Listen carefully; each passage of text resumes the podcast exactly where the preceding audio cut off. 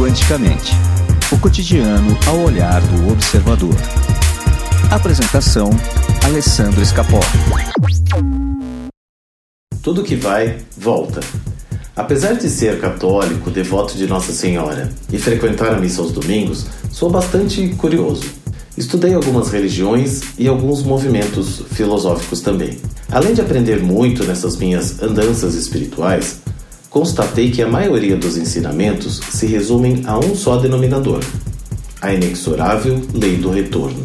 As formas de explicar essa lei, bem como seus efeitos, mudam um pouco, mas essencialmente o resultado é muito parecido. Vamos iniciar pela física. Em sua terceira lei, Newton diz: se um corpo A aplicar uma força sobre um corpo B, receberá deste uma força de mesma intensidade, mesma direção e de sentido contrário.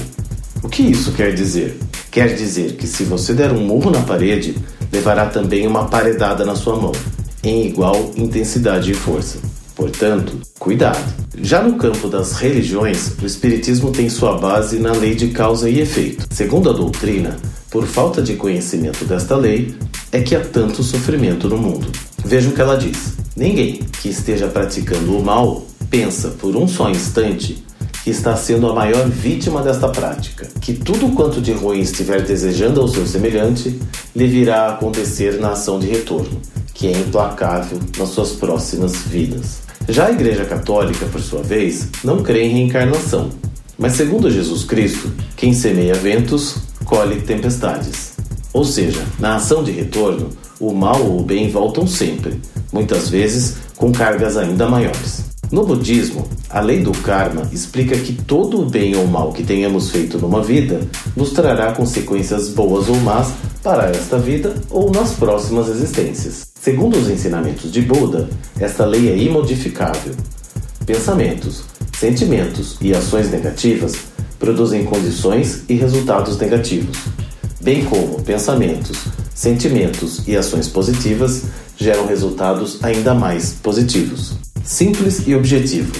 Sofrimentos não nos são dados como punições ou castigos. Tampouco felicidade nos é dada como prêmio ou recompensa. Tudo emana de acordo com as nossas ações, pensamentos e sentimentos. Diante disso, fica bem claro que, independente da religião que escolhermos, a lição de que tudo que vai, volta, fica bem clara. Somos mesmo os autores da nossa própria história. O plantio é opcional, mas a colheita é obrigatória. Agora, algumas perguntas para você pensar. 1. Um, você é uma pessoa boa? Se a resposta for sim, pergunto ainda: por que você se acha bom? Se a resposta for porque não faço mal a ninguém, questiono: isto é suficiente para ser bom? Segundo a lei do retorno, a inércia não surte efeito algum. Portanto, não basta deixar de fazer o mal, temos que praticar as boas ações. E você? O que planeja fazer de bom para alguém hoje? Bom dia. Levante e vá realizar seus sonhos. Quanticamente o cotidiano ao olhar do observador. Apresentação: Alessandro Escapó.